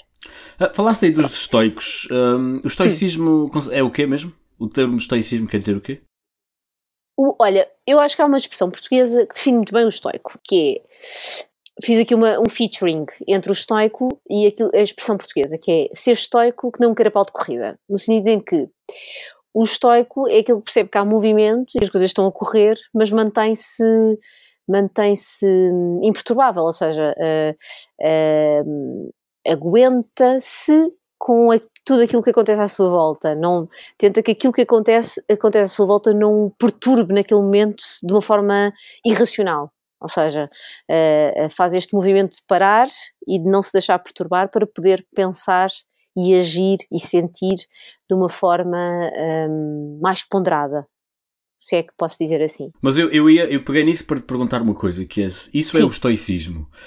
Um, e há depois outras visões daquilo que deve ser a vida. E a minha questão é se, uh, se os filósofos são são todos compatíveis, ou seja, todos eles constroem uma imagem do mundo, ou se não for assim, se não é mais do que opiniões. Todos eles constroem uma imagem do mundo, uma visão do mundo. As suas uma opiniões são sustentadas, mas por vezes há, há, há o empirista o empirista diz-nos que a fonte do conhecimento é a experiência, o racionalista diz-nos que a fonte, a fonte do, do, conhecimento é a razão. Lá está, sim. Portanto, temos aqui duas posições contraditórias, ou seja, temos aqui duas posições que, que colidem naquilo que defendem, porque uh, se é, um diz que é experiência e o outro diz que é razão. O Kant veio, veio pôr aqui uma um, água na fervura e disse: Meus amores, atenção, tanto a experiência como a razão estão, fazem parte do processo do conhecimento. E ele depois um, estabelece a, a estrutura uh, kantiana de, do conhecimento começar pela sensibilidade, o entendimento, e depois, ou seja, aqui ele cria aqui um, um momento conciliador em que tu deixas de ver a contradição, certo? Deixas de ver ali duas posições opostas que nunca se vão encontrar. Portanto, são duas linhas paralelas que nunca se vão encontrar. E o Kant, por exemplo, faz esse trabalho de, de, de pegar no, no que uma tem melhor e que a outra tem melhor e construir aqui uma visão diferente de como é a estrutura do conhecimento. E, mas isto foi um trabalho que o Kant fez, porque ele, precisamente porque ele nasceu naquela altura, estas eram as correntes que estavam a, a, dividir os filósofos, e ele consegue fazer este trabalho de estruturar o conhecimento de uma forma em que elas não se excluem mutuamente, mas cada uma tem o seu papel muito bem definido. Um, mas há muitos, o, o, epicurismo, por exemplo, é, é aquela corrente filosófica que te diz que aquilo que deves procurar na vida é o prazer. Pronto. Pronto ponto final. Portanto, tem a ver com o estoicismo? Não. O estoicismo diz ok, antes de pensa. Portanto, há aqui o movimento da taraxia. O epicurista é muito aquele que quer viver o momento uh, e que quer viver aquilo que está a acontecer. Uh, não quer dizer que não tenha uma ética, mas, mas é, é, é este o, o, o, seu motor, é esta se calhar a sua, a sua, o seu slogan, é? a, sua, a sua frase, a sua ideia-chave.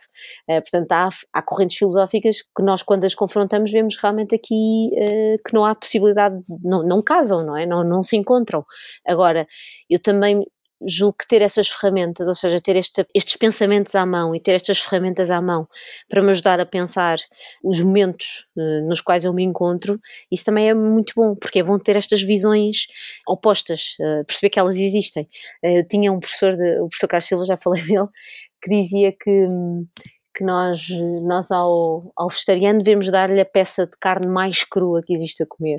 E, a pessoa que come carne, ou, ou, a pessoa que gosta muito de comer carne, devemos dar-lhe os vegetais mais, mais vegetais que possam existir. Ou seja, nós às vezes precisamos deste confronto com o oposto para podermos também testar uh, as nossas próprias ideias. Portanto, isso, isso é uma valência, é, um, é uma mais-valia da filosofia, não é? É mostrar-me que a minha ideia é esta, mas é, há uma ideia completamente oposta. E eu até vou lá visitá-la só just for the fun de pensar como é que seria. E, e aí também um, ponho à prova aquilo que penso, não é? E, e se, eu, se, eu, se eu for ao oposto e, e, e ainda assim voltar à minha ideia inicial e, e ela permanece forte e, e, como se fosse o meu farol, então alguma coisa correu bem, esse processo não foi em vão, não é? Um, nosso melhor amigo, como diz também um professor com quem eu trabalho, às vezes o nosso melhor amigo é aquele que diz: Não, tu não tens razão, porque isso não é assim, isso é completamente o oposto. É aquele que nos vai, vai atacar a nossa ideia, que vai contradizer a nossa ideia, que vai, vai se opor à nossa ideia.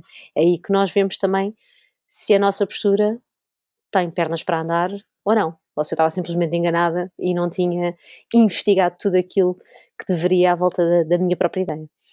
E o que é que se passa hoje em dia na filosofia? O que é que é, o que é, que é a filosofia contemporânea? Um, o que é que existem grandes questões que estão a ser discutidas? Presumo que, que surjam novas questões tendo em conta a nossa, a nossa, Olha, a nossa grandes, experiência. As grandes questões de, do dia, dos dias que correm e, e, que tu vês, vês que elas são, são urgentes e que estão a ser debatidas, muitas vezes vês isso é, é, não no seio da academia filosófica, mas vês isso olhem, em, em encontros sobre a tecnologia ou sobre summits, coisas da vida, tem a ver com as questões éticas. Nós estamos com um grave problema, estamos com graves problemas a nível ético, porque nós não sabemos, um, não sabemos muito bem como lidar com questões que são cada vez mais urgentes, que é como é que nós temos robôs, nós temos as máquinas a fazerem coisas por nós, mas não, alguém tem, que, tem de as programar. Alguém tem que explicar a um carro autónomo o que é que ele faz uh, se tiver que escolher entre, uh, entre atropelar uma senhora grávida na passadeira ou desviar-se e matar o, um médico cirurgião. Pois, é o, Isto são é o, questões. É o, é dilema, o trolley problem, não é? É, exato, é o dilema clássico. Uh, mas mas é, a questão engraçada é que os grandes filósofos não conseguem resolver isto, certo? É, é, é um dilema Claro. que vem a, a perseguir a filosofia há muito tempo. E de repente nós decidimos fazer carros autónomos. E depois lembramos, "Ah, olha, mas temos de programar isto. Pois é, então e agora? Pois agora, olha, não sei, que é que se... ah, pois, então temos que lhe dar instruções, não é? Temos que dizer o que é que ele vai fazer. Temos que o ensinar a escolher, mas nós próprios não sabemos escolher. Nós às vezes vamos ao restaurante e temos aqueles menus com combinados e estamos ali 10 minutos porque não conseguimos escolher o, o, o, parte da desculpa, a expressão do menu. E é só o menu, é só uma coisa que nós vamos comer. Quanto mais tomar estas decisões. É? Isto é. Isto é... Há um, há, um, há um episódio incrível do Radio Lab, que é um podcast, e vou pôr, a- vou pôr o, o link no- nas notas, que Ok. é precisamente sobre isso. É precisamente sobre ah, a relação do, do, do problema do trolley, que é, que é lá está, é exatamente isso. É, ah, aliás, se quiseres descrevê-lo, tu é que és a filósofa. Queres que eu explique? Quê? Então, o problema do trolley é um, é um dilema clássico da filosofia que é um, a sua versão clássica é nós vamos num comboio e temos duas linhas e, e ou viramos o comboio para uma das linhas e matamos X pessoas ou viramos o comboio para outra das linhas e matamos uma pessoa. Portanto, é a questão de quem, o que é que eu escolho? quem é que eu escolho matar? Eu vou ter que matar alguém. Portanto, alguém vai ter que falecer. A questão é perceber se eu vou eh, matar uma ou se vou matar mais. Eh, há uma série eh, Claro. atual, que é The Good Place, onde há precisamente um episódio eh, em que há um professor de filosofia é que eles, eles simulam este dilema do trolley. E então simulam as várias possibilidades. Eh, e aquilo é, é- é- é- nós rimos porque aquilo enfim, é uma, é uma série muito bem humorada e nós acabamos por nos rir, mas aquilo é assustador. É, é assustador tu pensares que, que tens que decidir entre matar uma pessoa ou matar quatro. Ou este Até porque ou- depois eles começam a, começam a explorar o mesmo princípio e exatamente. aí tens mesmo que espetar uma faca numa pessoa porque efetivamente é a mesma coisa do que Exato. passar o comboio de um lado para o outro. exatamente E, e recomendo, e recomendo vivamente o, o, o podcast. ah, Boa. ah, também tem um podcast agora, mas re- recomendo vivamente o, o The Good Place, cheio de boas Sim. pessoas a fazê-lo. The Good Place E- é uma série muito, que está no muito meu coração. inteligente. Sim, Está sim. no meu coração porque, porque repara, eles depois falam da filosofia e, e, e é muito interessante ver como o objetivo daquelas pessoas, portanto, as pessoas falecem e vão para um sítio que se chama The Good Place. O objetivo é perceber como é que as pessoas podem tornar melhores, ou seja, como é que as pessoas Sim. eh, ganham pontos. hum, entre aspas, para se, se tornarem boas pessoas e merecedoras do, do The Good Place. E é muito interessante porque eh, eu já não sei qual é, em que temporada é que vai, mas eu já vi todas, as que estão pelo menos na, na na terceira. Acabou agora a terceira. Um, e é muito interessante que há um desses episódios aqui da última temporada em que a arquiteta, se não me engano, acho que esqueci o nome da personagem, ela diz: A vida dos humanos está muito complicada, é muito complexo. Ou seja, eu vou comprar uma escova de dentes. E quando eu vou comprar uma escova de dentes, quer dizer, se aquela escova de dentes foi produzida com plásticos ou com que não foram recicláveis, qual é a responsabilidade que eu tenho? Ou seja, será que havia outra escolha? Eu podia escolher uma coisa que, que provocasse menos danos? Está a ser muito difícil viver. É a conclusão que ela, que ela tira. É, é muito difícil para o ser humano viver. Nós vamos comprar uma peça de roupa e vamos ver de onde é que ela é feita e depois percebemos que ela é feita por crianças que trabalham e são exploradas e, e- e então vamos comprar outra roupa eh, que não, não tem essa origem, mas como é que eu sei, como é que eu tenho a certeza e depois como é que eu também tenho dinheiro para poder fazer boas escolhas, também é uma questão, como é que eu consigo fazer essas boas escolhas? Está a ser muito difícil ser, eh, ser uma pessoa humana, nos dizem que correm Um, e é um bocado Sim, a é, conclusão. eh, e já agora, isto é uma comédia, atenção, e é incrível e é, é hilariante, não é, não é, Sim, sim, é uma comédia, que as exatamente. pessoas vejam a isto. série é de humor. É Mas humor. há, eles chegam, chegam exatamente a essa conclusão, que é, porque o princípio é que as pessoas para entrarem no, isto é uma espécie de céu e inferno, e as pessoas para entrarem no, no, no- no correspondente ao céu, no good place, têm que ter, eh, têm que acumular pontos por terem feito Exato. coisas boas na vida. E uma das conclusões a que eles chegam mais tarde, e penso que isto não vai estragar a história, é que a mesma ação em 1700 É. dava-te milhares de, milhares de pontos Uh, e agora, hoje em dia, dá-te pontos negativos porque a, for, a, ação seria dar um ramo de flores a alguém. É verdade. Mas uh, hoje estar... em dia, dar um ramo de flores implica uh, de onde é que elas vieram, a poluição que aquilo implicou. Muito tu, bem. Tu, tu fizeste fizeste a, a encomenda no, no, no, telefone que é feito por crianças. Exatamente, no, exatamente. E portanto é, Está muito difícil. É, é, Está a ser muito difícil é, viver é. por causa dessa questão das escolhas. E agora, de falar em pontos uh, uh, e falar no papel da filosofia ou naquilo que a filosofia está a pensar agora, há aqui outra questão que também é urgente pensar, que uh, tem a ver com aquilo que já acontece na China, que é o crédito social, que é as pessoas terem pontos Sim. e viverem melhor ou pior consoante as ações que têm que são, que são consideradas boas ou más dentro de um determinado sistema e as pessoas têm acesso a cuidados de saúde porque têm pontos, as pessoas têm acesso a, a melhores estudos porque têm determinados pontos, elas e as suas, e as suas famílias, uh, e depois as pessoas dizem, ah, mas isso é um episódio do Black Mirror. Não, não é, é uma, tipo, é, chama-se realidade, é uma coisa que está a acontecer agora. E nós não podemos adiar. Para quem anda do Uber, isso já é uma realidade para nós, nós é que ainda não, não percebemos Muito bem, isso. mas a questão é, nós... nós hum, nós às vezes achamos que estas coisas uh, são para o futuro.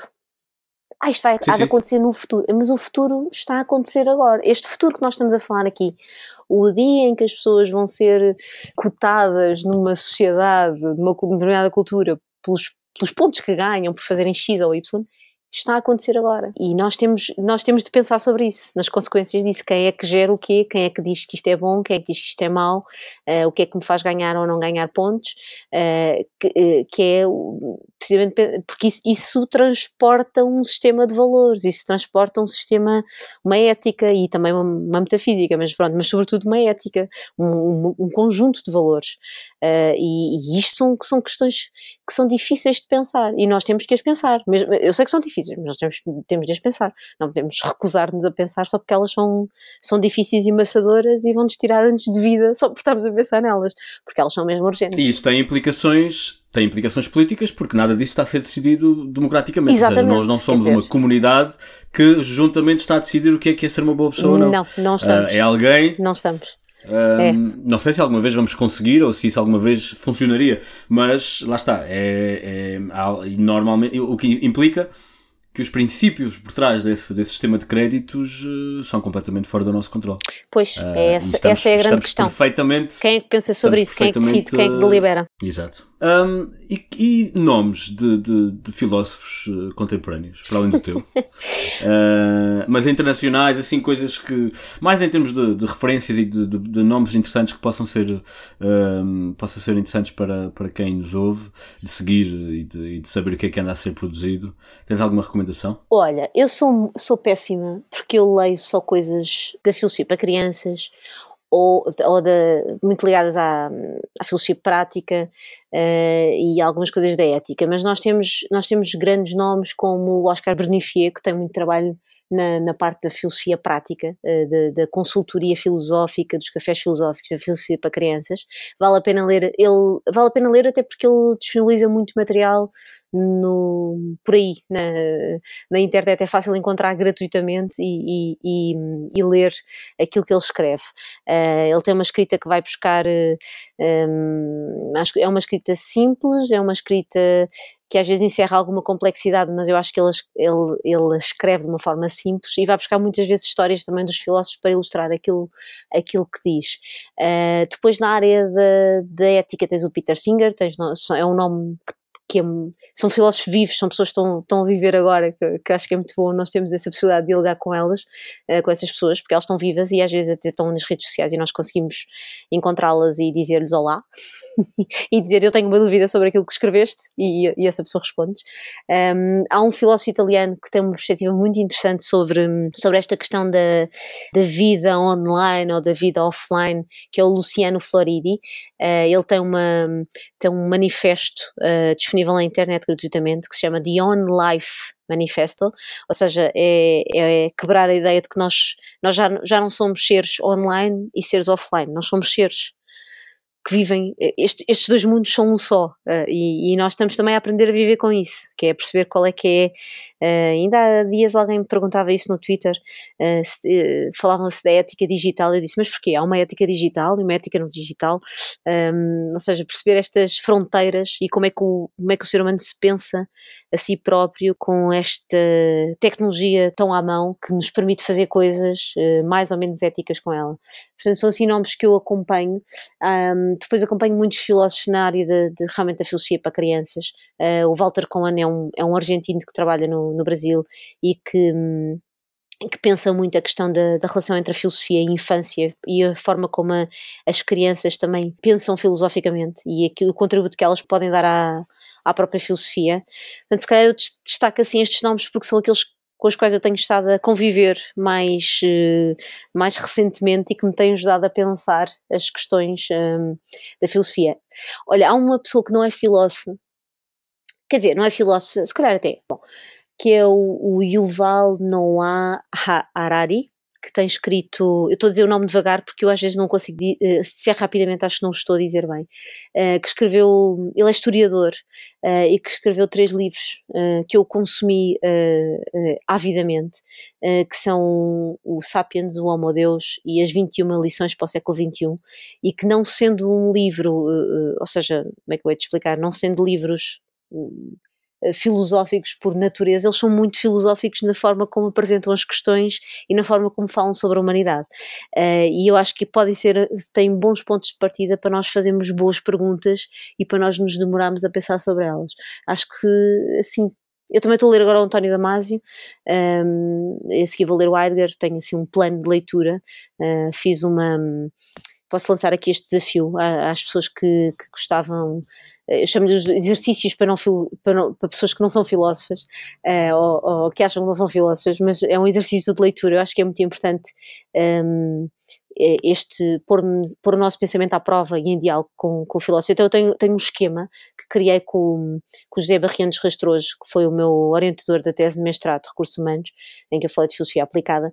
Então temos um esquema de leitura e vamos partilhando até nas redes sociais o nosso, o nosso progresso. E então, o que nós fazemos é nós lemos um livro, um, imagina, um livro contemporâneo, ou, enfim, um livro geral como o, o Homo Sapiens, uh, o Homo Deus, aliás, desculpa, vamos ler o Homo Deus, e a seguir lemos um livro clássico da filosofia. Ou seja, imagina, vou ler o que é uma coisa do Heidegger, e depois a seguir leio um livro que até pode ser sobre uh, nutrição, ou sobre uma coisa que, que é um tema, um, ou seja, um tema completamente diferente, e a seguir leio um livro clássico da filosofia. Ou seja, este, este isto é mesmo um exercício de pensamento, não é? Porque tu estás num esquema mais leve e depois entras num esquema mais rigoroso, com o pensamento de um filósofo, e, e, e é, uma, é, um, é posto à prova, porque há, há, livros de filosofia que são mesmo difíceis de ler.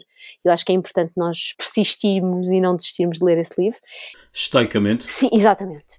E então andamos neste percurso, uh, porque isto é um exercício, isto obriga-nos a pensar de formas diferentes uh, e, e, e permite-me ou ler livros de filosofia que eu ainda não li, ou fazer aquilo que estava a dizer há pouco, que é reler é? Uh, uh, voltar a ler aquele livro, perceber o que é que eu ainda não tinha visto naquele autor. Uh, portanto, isto são, são exercícios, um, é um exercício de leitura que, que eu recomendo a quem quer um, ler filosofia ou perceber o que é que a filosofia lhe pode dar. Uh, eh, um, se, se, as pessoas quiserem, as pessoas que estão a ouvir este podcast, podem, podem escrever-me ou entrar em contato comigo e eu posso até recomendar um livro.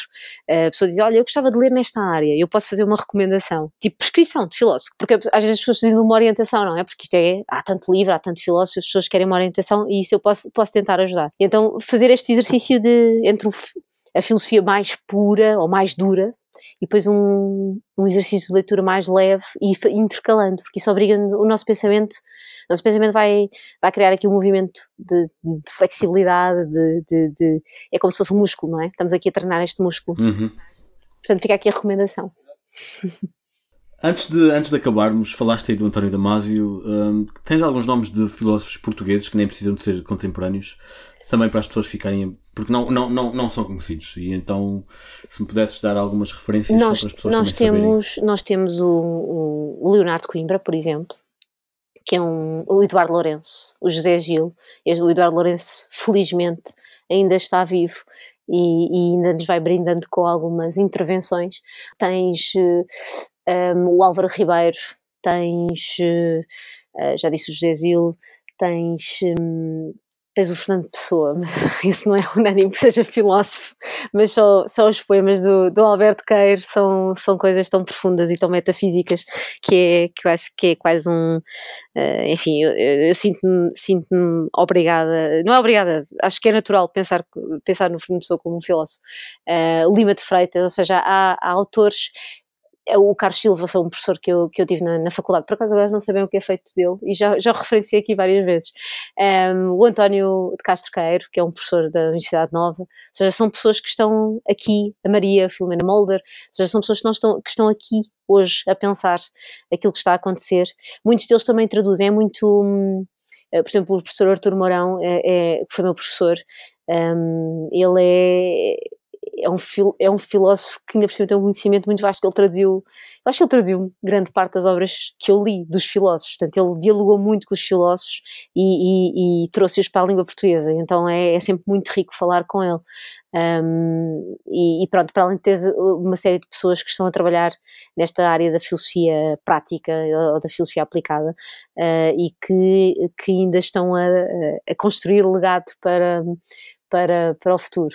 Uh, o professor José Rosa, da Universidade da Beira Interior, uh, ou seja, o, Andera Barata, são, são, são pessoas que estão neste momento um, ehm, a pôr em prática a filosofia e, e, a fazer uma coisa muito interessante que é levá-la para, um, ehm, para, para, para, espaços que não são filosóficos por natureza. Escrevem em jornais, escrevem uh, eh, um, ehm, para, para, para outros ambientes que não são filosóficos. Isso é, para mim é muito interessante. Uh, o professor, o professor Queiro tem uma tem uma tem ou teve uma atividade em Setúbal que era que é de conversa de diálogo que se chama Filosofia a Pé Juntos, que eu acho que é um que é um nome extraordinário para qualquer coisa que se faça de filosofia. Uh, uh, portanto, eles, nós transportamos aquilo que sabemos, não é, para o diálogo. Uh, e há muitas pessoas a fazer esse trabalho, e em Portugal também, embora não seja unânime, mais uma vez que haja uma filosofia portuguesa. Eu, quando, quando estudei filosofia na faculdade, a cadeia filosofia em Portugal, que era como se fosse uma coisa, como é que eu ia dizer? Como se tivesse sido uma coincidência. Olha, estas pessoas nasceram em Portugal e estão a pensar, certo? E deixaram obra.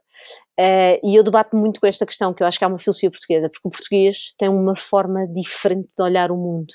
Para já nós temos uma coisa que é muito difícil de, de de descrever e de pensar que é saudade, que é uma coisa muito portuguesa e que, e que está muito presente nos textos uh, do Antero de Quental, ou seja, são, são, são textos onde isso está, isso é vivido um, ehm, uh, eh, e é escrito. Portanto, uh, eu tenho tendência a dizer que há uma filosofia portuguesa e não uma filosofia em Portugal, acho que isso pode ser redutor, uh, mas há muitos autores que, que, estão a trabalhar agora e estes são alguns dos nomes que se calhar daqui a uns anos vão ser mais conhecidos do público pelo trabalho que deixam, mas que neste momento são aqueles que me com os quais eu gosto de pensar, não é? E que, e que de certa forma incomodam o meu pensar porque partilham o seu comigo. E incomodar é bom, aqui o incómodo não é um incómodo mau, é quando, quando uma pergunta nos incomoda, um problema nos incomoda, isso é um bom sinal, é sinal que nós estamos vivos e que aquilo nos vai fazer eh, pensar, nos vai fazer sentir, que nos vai fazer fazer alguma coisa, agir alguma coisa. É também isso que eu quero fazer com Sobretudo e ainda bem que aceitaste uh, contribuir para Fico isso. Fico muito contente um, mesmo, porque gosto, gosto Joana Rita, estilo. Diz. Obrigado. Não, diz lá, ias dizer bem do, do, Ias dizer bem do, do, Era para acabar, então podes continuar. Uh, não, era só para dizer que gosto desta. da tua proposta de pensar com pessoas de áreas muito diferentes e de pôr isso em. e de partilhar isso com o mundo, não é? Uh, isso é, é, de uma grande generosidade uh, eu ter uma ideia e querer partilhá-la com o mundo. e a tua ideia é falar sobre tudo, mas não de uma forma como é que eu ia dizer, assambarcadora, não vais assambarcar tudo. Vais não. dar espaço Eventualmente, a se eu nunca morrer, é? se, eu, uma vez, se eu nunca morrer, hei de falar de tudo, mas uh, exato, não é exato. Esse, mas aqui a é ideia é dar um bocadinho, um bocadinho de tudo, Sim. não é? A, a, quem vem, a quem está a beber deste, deste podcast, quem está a ouvir, é que possa experimentar várias áreas e ouvir pessoas a falar sobre estas coisas. E espero que isto seja um motor para que elas comecem também a pensar sobre estas coisas, sobre o humor, sobre a nutrição, sobre a filosofia, enfim, sobre os vários temas que já tens vindo a falar. Sim, eu costumo descrever que o, o podcast, sobretudo, é um podcast sobre curiosidade. E é essencialmente isso. É, ou neste caso é como se fosse filosofia para totós, sendo que o totó sou eu. E sou eu a fazer perguntas e a, e a, e a, e a mostrar às pessoas uh, as respostas que recebo. Boa. Joana, muito obrigado. Muito obrigado Obrigada por teres eu. participado, por teres dado algum do teu tempo a este projeto. Onde é que podemos uh, encontrar-te na internet? Não, não te vou pedir a morada. Olha, eu tenho um blog onde falo especificamente sobre filosofia, que se chama Joana RS. Enfim, é o meu handle do Twitter e depois é blogs.sab.pt. Eu depois posso passar esse, esse link. Uh, mas não é muito difícil escreverem Joana Rita Souza no Google e encontrar ou o meu blog ou o meu link de, do perfil do Twitter ou do LinkedIn, não é nada difícil. Joana Rita Souza é, é, fácil aparecer assim nas primeiras, nos primeiros resultados. Portanto, se as pessoas quiserem acompanhar o meu trabalho filosófico, é ir ao blog. Se as pessoas quiserem fazer-me alguma pergunta, podem sempre enviar um e-mail ou falar comigo no Twitter, que é a rede onde eu estou uh, mais presente uh, e onde, onde é possível realmente fazer, ter esse diálogo comigo. Uh, há o e-mail, já disse, uh, info.joanarita.eu uh, e, e através das outras redes, também estou no Facebook, embora não, não, não esteja lá tão ativamente, mas é fácil fazer esta, fazendo esta pesquisa no Google, o senhor Google certamente mais abaixo ou mais acima vai, vai encaminhar-vos para mim. Obrigadíssimo, foi um prazer, foi super interessante e vamos vendo no Twitter porque Exato, let's lá. tweet, let's tweet again, let's like tweet. we did last let's summer. obrigado. Tchau, obrigado. obrigado. Obrigada. Um beijinho, fica bem.